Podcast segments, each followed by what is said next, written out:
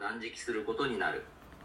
誰も真新しい布から布切れを取って古い服に縫い付けたりはしない。そんなことをすれば新しい継ぎ切れが古い服を引き裂き破れはもっとひどくなる。また誰も新しい葡萄酒を古い皮袋に入れたりはしない。そんなことをすれば葡萄酒は皮袋を破り葡萄酒も皮袋もダメになる。新しい葡萄酒は新しい皮袋に入れるものだ。えーまあ、このコロナ禍にあって、私たちを含む教会の礼拝、そして集会や諸活動のあり方の変化というものが強いられたと思います。で、まあ、手島みたいに小さい群れですと、あの、主日の礼拝もちゃんと集まって礼拝できるんですけれども、あるいは仮にその説教とかを郵送するにしても、まあ、対応はできるんですね。これがちょっと大きい教会になってきますと、まあ、集会制限も出てきますし、まあ教会員全てにそういう対応するっていうのはだんだん難しくなってくると思うんですね。まあ、そうなると、まあ、いずれ誰かやるだろうと。まあ、そう思って実は誰もやらないとかですね。で、まあ私一人ぐらいいてもいなくてもやってもやらなくてもどうということはないだろうと。まあそう思ってるうちに確実に総合力が落ちていくと。だからそのうちなんとかなるだろうと思って構えて、実は何ともならなくなるっていうことはまああり得るんじゃないかなと。で、この私が、もう誰かではなくて、この私が自覚的に、主体的に、主の体なる教会を愛し、担い、形成していく。まあ、そのことが教会の大小関わらずなくてならないものだろうというふうに思うわけです。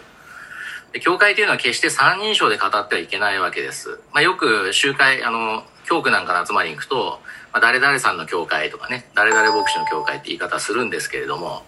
まず自分の教会を紹介するときに、誰々の教会とは言わないわけですよね。私が教会だと。私たちが教会なんだっていう、そういう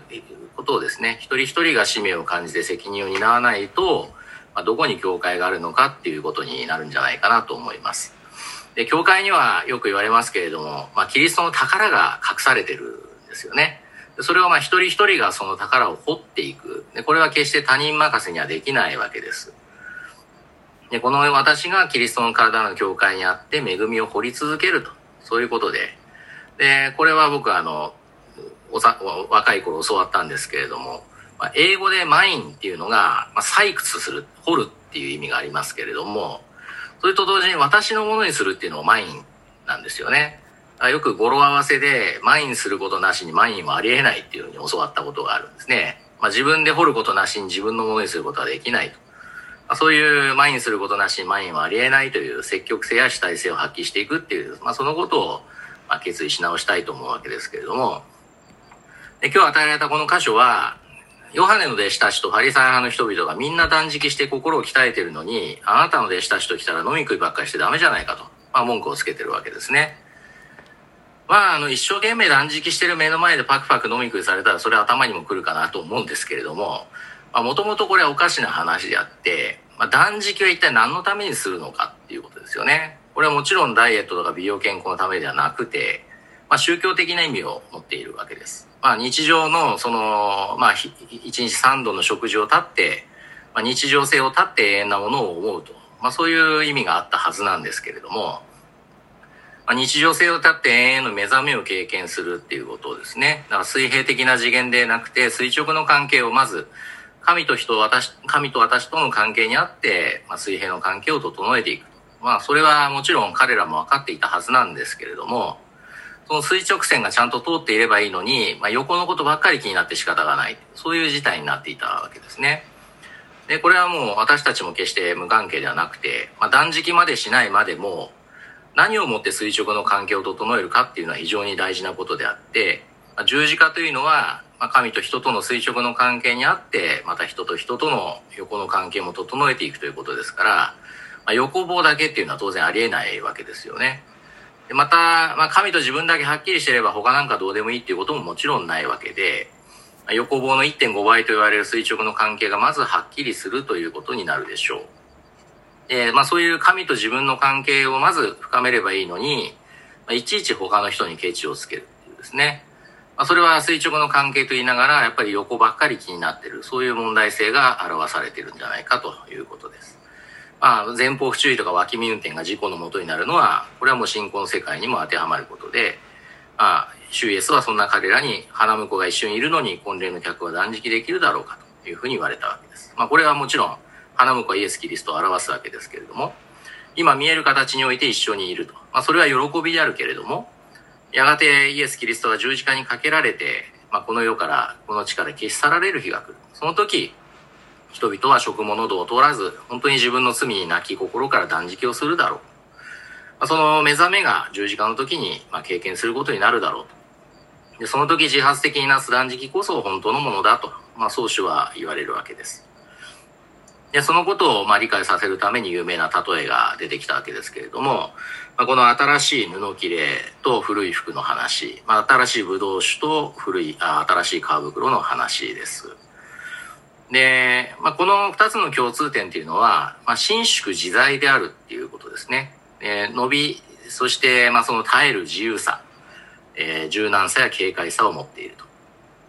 真新しいこの布っていうのは、まあ、湯通しをしていない布のことだそうで、まあ、これで継ぎ当てをすると洗濯したら縮んじゃうわけですよね。それで古い服が破れてしまう。余計ダメになってしまうわけで、新しいブドウ酒っていうのはこれ発酵しきってないお酒なので、これは逆に膨らむ、膨張することによって古い皮袋がダメになってしまうわけです。だから、折りたての布で継ぎ当てをすると、まあ、縮むことで損なうと。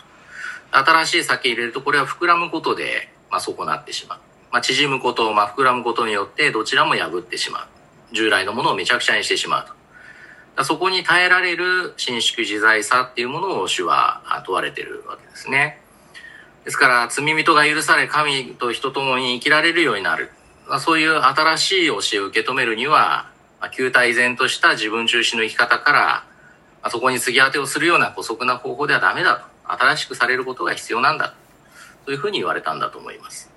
で断食して自分は救われるし清いと。だけどあいつはしてないからダメだと。まあ、そういう結局自分あっての神っていう、自分あっての世界っていうところを変えようとしないで、まあ、時たま新しい教えを聞いたらなるほどなんてね、そういう球体然としたとこからど何が出てくるだろうか。まあ、あの、神は自ら罪あると思うものに最も近くて、自分が神に近いと思っている人に実は最も遠いという。まあ、そういう救いの真理が、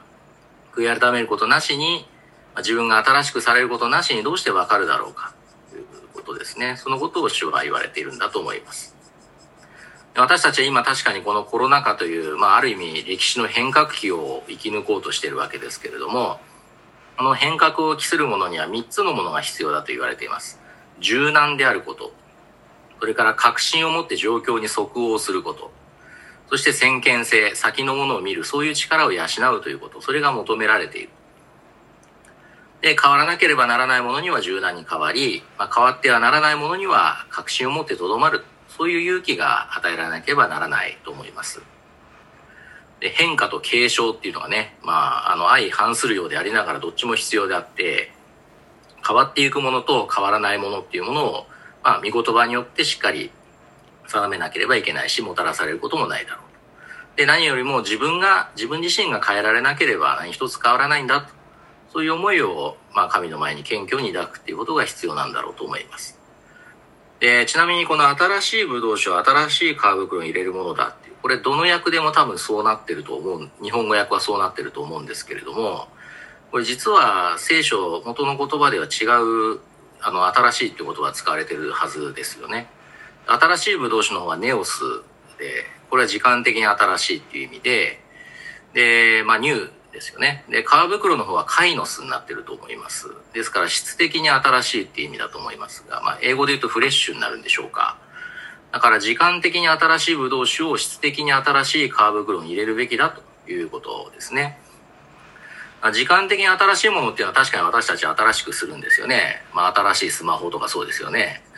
だけどそれがフレッシュな感覚、フレッシュな思いがなければ、そのせっかくの新しさが生きてこないわけですよね。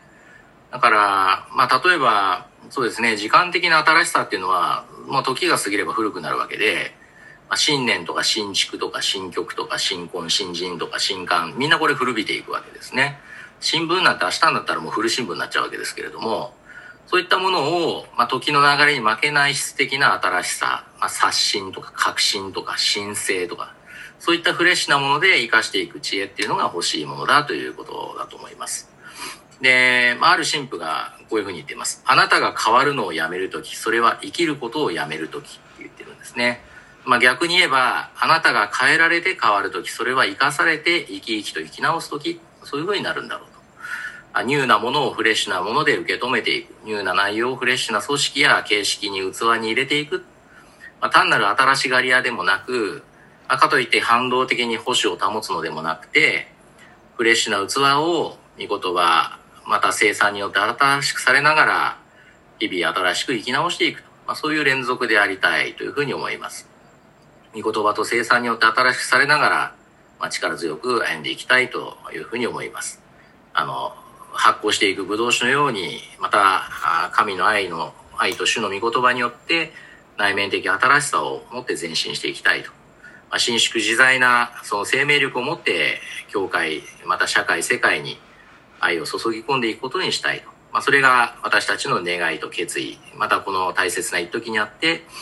新しく受け止め直させられる一点であるかと思います。お祈りいたします。父なる神様、何が変わってはいかなければならないものであるのか、何が変わっていけないものか、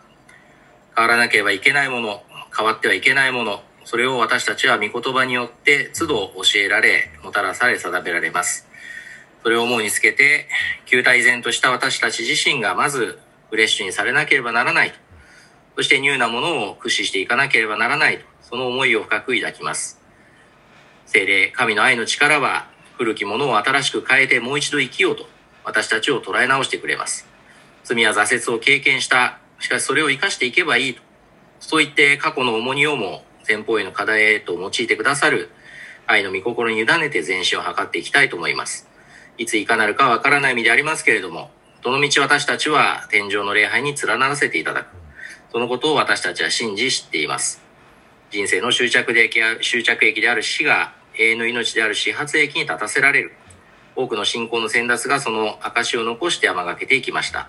私たちもその後をたどります。どうか死を超えてある永遠の命。本当に私たちを新しくする。その救いの恵みに深く固く根ざして、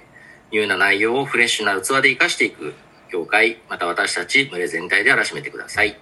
主の皆によってお祈りいたします。アーメン。はい、感謝です。